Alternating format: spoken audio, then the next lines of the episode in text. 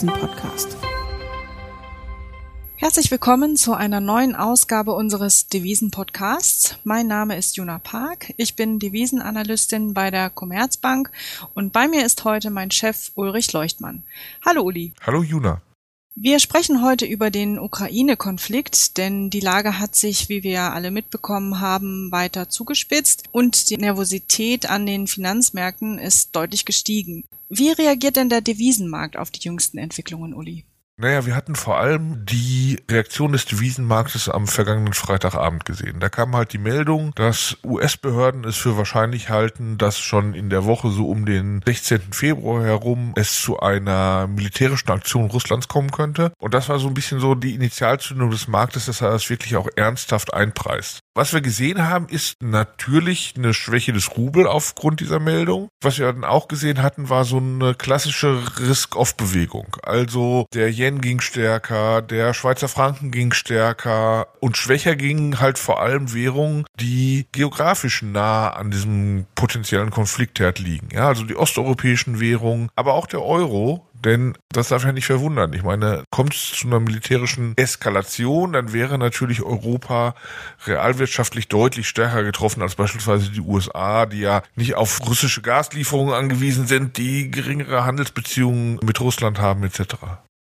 Das heißt also, wenn sich die Lage weiter zuspitzt, beziehungsweise wenn die Krise möglicherweise sogar eskaliert, dann werden wir wahrscheinlich weitere Reaktionen am Devisenmarkt sehen? Das glaube ich schon. Natürlich war zu dem Zeitpunkt nicht klar, wie diese Krise weiterläuft. Und während wir das aufnehmen, ist natürlich auch das noch nicht klar. Also von daher ist natürlich eine Unsicherheit da drin, aber das Risiko wurde aufgrund solcher Meldungen als höher erachtet und deshalb war es natürlich teilweise nur ein eingepreist. Kommt es tatsächlich zu einer Eskalation, muss natürlich noch viel mehr eingepreist werden. Und andererseits kommt es zu einer Deeskalation, kann zumindest das, was in den letzten Tagen an Risikoprämien eingepreist wurde, am Devisenmarkt natürlich auch wieder zurückgenommen werden. Wir sehen ja nicht nur eine Reaktion auf den Devisenmärkten, natürlich auch auf den Aktienmärkten ist Nervosität zu spüren, aber auch an den Rohstoffmärkten. Und was die Märkte ja in den letzten Monaten stark beschäftigt hatte, war ja das Thema Inflation und in diesem Zusammenhang die Entwicklung beziehungsweise die Aussicht auf geldpolitische Veränderungen, sprich ein Ausstieg aus der ultra-expansiven Geldpolitik. Wenn die Krise jetzt eskaliert, wäre es möglich, dass die Notenbanken vielleicht vorsichtiger agieren. Wir erwarten ja zum Beispiel für die US-Notenbank den Lift-Off für März und selbst für die EZB erwarten wir in diesem Jahr eine geldpolitische Kurswende.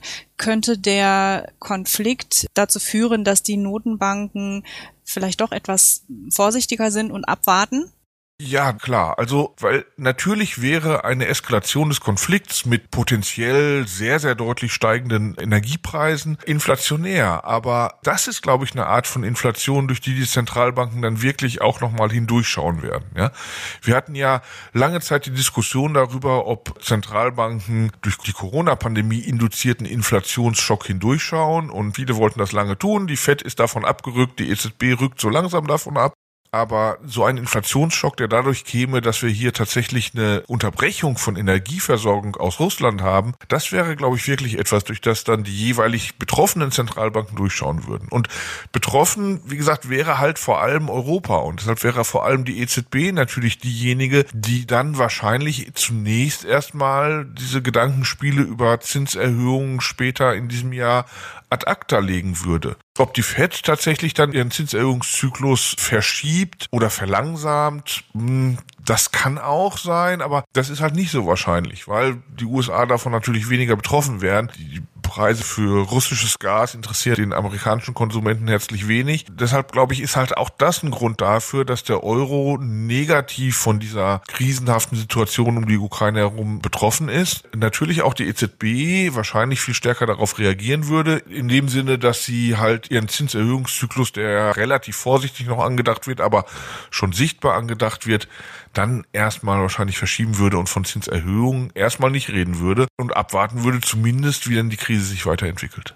Klar, ähm, wenn die Rohstoffpreise steigen und dementsprechend ja auch die Energiekosten steigen, das ist sicherlich etwas, was die Notenbank mit ihrer Geldpolitik nicht in der Hand hat, aber dennoch Sollten die Energiepreise weiter steigen und sollte sich dies bei den Inflationsraten bemerkbar machen, dann stellt sich ja doch zunehmend die Frage, wie es dann aussieht mit Zweitrundeneffekten und ob sich die Inflation dann nicht, ähm, ja, ich sag mal, weiter verfestigt. Also insofern wäre es doch ein Risiko, wenn die EZB nicht darauf reagieren würde sehe ich genauso wie du. Wir haben natürlich eigentlich noch diese Erfahrung aus den 70er Jahren. Ja, der Ölpreisschocks, die, die beiden, die wir 1973 gesehen haben, 1979, da konnten die Zentralbanken ja auch argumentieren, ja, wir können ja jetzt nichts gegen das saudische Ölembargo unternehmen, also warum sollen wir die Zinsen erhöhen? Aber der Effekt war dann natürlich, dass wir Lohnpreisspiralen hatten und eine Inflationsentwicklung, die sich selbst verstärkt hat.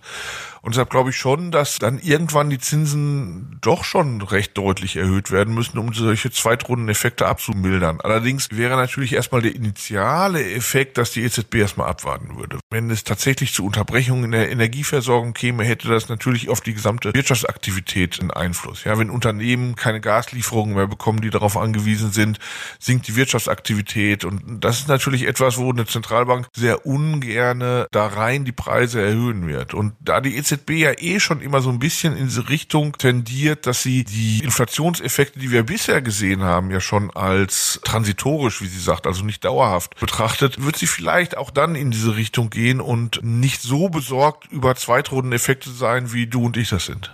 Wie sieht es denn mit dem russischen Rubel aus? Der hatte ja Ende letzten Jahres äh, abgewertet und ja, hat sich in den letzten paar Wochen ein wenig erholt. Jetzt hat die Zuspitzung der Lage in den letzten Tagen wieder den Rubel belastet. Aber so grundsätzlich, wie ist denn da unser Ausblick für den Rubel? Ich glaube schon, dass man sagen muss, wenn es wirklich zu einer militärischen Eskalation kommt, werden wir, glaube ich, damit rechnen müssen, dass es initial für den Rubel in Richtung deutlicher Schwäche gehen würde. Allerdings, wir haben ja auch schon in letzter Zeit gesehen, dass die russische Zentralbank immer mit Zinserhöhungen dagegen hält. Ja, das hat sie nach den Sanktionen des Westens 2014, nach der Annexion der Krim schon gemacht. Und jetzt sehen wir ja auch, in Russland steigt die Inflation. Die Zentralbank erhöht die Zinsen immer unisono im Gleichlauf mit der Inflation, sodass der Realzins, also der Abstand des Zinses vom Inflationsniveau positiv bleibt und damit die Inflationsentwicklung gebremst wird. Würden wir eine deutliche Abwertung des Rubels sehen, hätten wir ja nochmal einen inflationären Impuls in Russland. Und da bin ich mir ziemlich sicher, dass die Zentralbank dann auch wieder dagegen halten halten würde. Das ist realwirtschaftlich für Russland schmerzhaft. Das haben wir auch schon nach 2014 gesehen. Ja, die Rezession 2015 wäre sicherlich nicht so tief und langanhaltend gewesen, wenn die russische Zentralbank eine lockere Geldpolitik gefahren hätte. Hat sie damals nicht gemacht und da traue ich ihr auch zu, dass sie das diesmal nicht machen wird, was realwirtschaftlich vielleicht keine gute Nachricht ist, aber für den Rubel dann zumindest heißen würde, es droht kein Absturz. Ja, also es droht vielleicht initial Schwäche, aber kein sich selbst verstärkender Absturz. Ich glaube, solange die Zentralbank Zentralbank so agiert, wie sie das nach 2014 gemacht hat und wie sie das in den letzten Monaten gemacht hat, ist das Absturzrisiko sehr gering.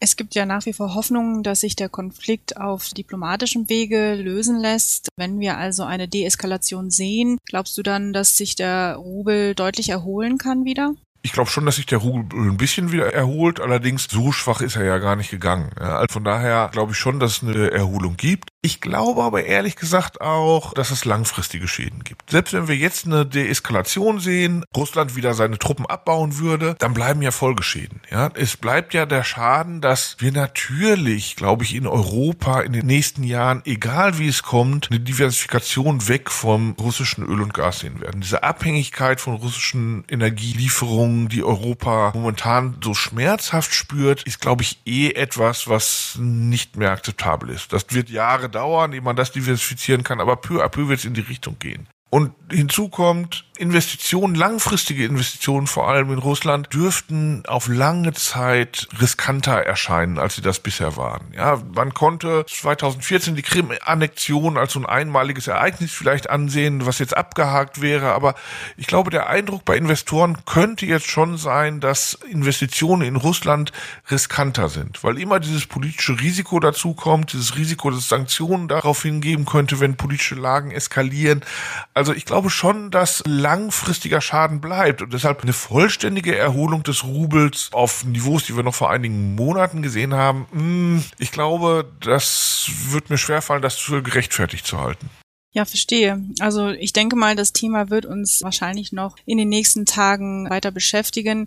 Klar, wenn sich die Lage zuspitzt, dann natürlich insbesondere. Sollte es zu einer Deeskalation kommen, dann ist zumindest vermuten, dass der Devisenmarkt wieder, ich sag mal, zur Tagesordnung zurückkehren wird und dann werden wahrscheinlich wieder die Themen, die uns vorher beschäftigt haben, also sprich Inflation und Geldpolitik im Fokus stehen. Der Rubel könnte allerdings noch ein wenig mehr daran ja zu knapsen haben, aber ansonsten sollten sich die Auswirkungen gerade bei einer Deeskalation auf den Devisenmarkt insgesamt wohl eher in Grenzen halten. Ja, Uli, äh, vielen Dank für das Gespräch. Ich danke dir, Juna.